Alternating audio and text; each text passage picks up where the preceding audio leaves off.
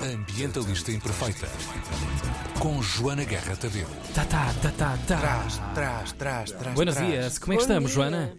Temos aí uma canção, não temos? Temos. É para tocar já? Já estamos Estás a ouvir? Já estamos a ouvir? Foi estranho agora, saltou. Mas estamos a ouvir? Estamos, estamos, estamos. Mas estão a ouvir o que ele está a dizer? Sim. Não há passageiros na Terra, somos todos tripulação. Então, ah, saiu hoje o novo single dos The Keplerians. Eu tenho sempre medo de dizer isto. Nós já falámos deles. Isso não é, não são franceses. Não, não, não, é alemão, é alemão.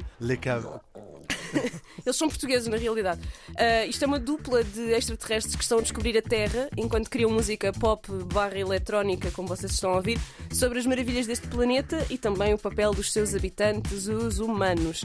Ah, este é o single que se chama Spaceship Earth e o conceito de Spaceship Earth não é nada de novo. Nós já falámos aqui dos Keplerians que lançaram o seu primeiro EP há menos de um ano ah, e hoje apro- aproveitamos para apresentar este novo single. Este conceito de- da Terra como nave espacial foi primeiro. Bem, a primeira vez que se registou alguém que escreveu sobre isto foi o economista político, economista político e jornalista Henry George, num livro chamado Progresso e Pobreza de 1879, onde ele apresentava esta visão do mundo que pedia ahm, que todos nós víssemos a Terra como uma nave e que a sua população fosse vista como uma harmoniosa tripulação que trabalha em conjunto em prol do bem coletivo. Esta, esta ideia foi depois parafraseada por George Orwell, ah, usada em inúmeros discursos das Nações Unidas sobre aquilo que nós devemos fazer para garantir que, que, que este planeta funciona, tanto no que é aquilo a justiça social, não é? Como Mary George apresentava em Progresso e Pobreza, como nas questões da ecologia. Em 2020 saiu também um documentário que segue oito voluntários que em 1991 fizeram uma experiência que deve ter sido horrível. Foi pôr mais Foi. tabaco.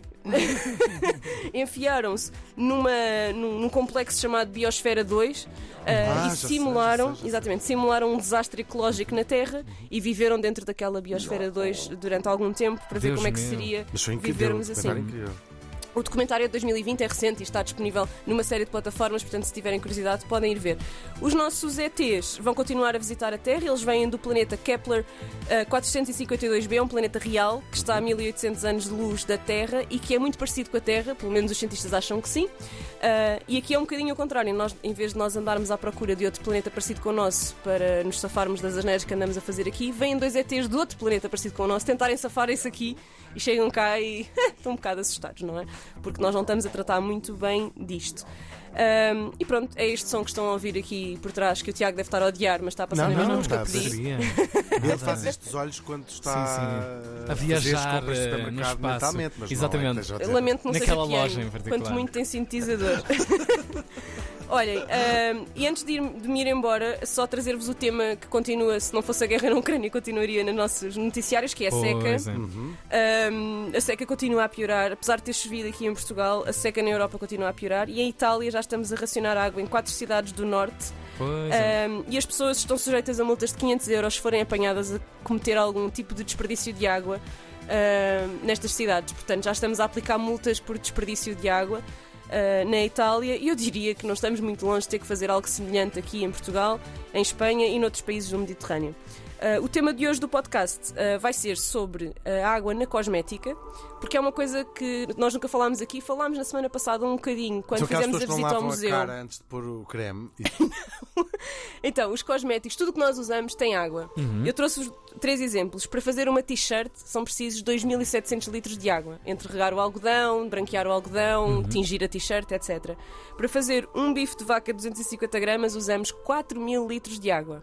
Para fazer um smartphone usamos até 12 mil litros de água. Nós falámos um bocadinho disto na visita ao museu, que já está disponível também na versão podcast, na visita ao pavilhão do conhecimento, à exposição Água, se quiserem saber mais sobre o que é a água invisível. É esta água que nós não vemos, mas estamos a consumir. A nossa convidada de hoje vem falar da água invisível na cosmética.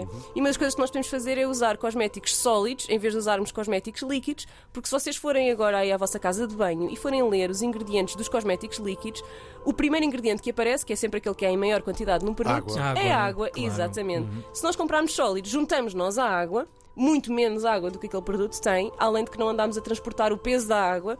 E quanto mais pesadas as coisas são, mais emissões de carbono fazem no transporte. Portanto, hoje vamos falar com a Catarina Nobre, que além de ter formação em cosmética, tem uma marca de cosmética natural que é a Musa, e vamos ah, perceber como é que podemos aqui melhorar os nossos comportamentos ao nível da cosmética. E vai estar disponibilizado à tarde esse episódio da Ambientalista Imperfeita com a Joana Guerra Tadeu. Obrigado, Joana. Obrigada. Ambientalista Imperfeita. Consciência, música e um bocadinho de hidratação para a pele, que é preciso. Perfect. Pelo menos algumas soluções. Olha, e para a semana vou estar no Quénia. Vais? Não estamos juntos. Oh, Oh. Sabes lá se a gente não vai estar no Quênia também? Tu não vais para os Açores? Já está a desvendar coisas.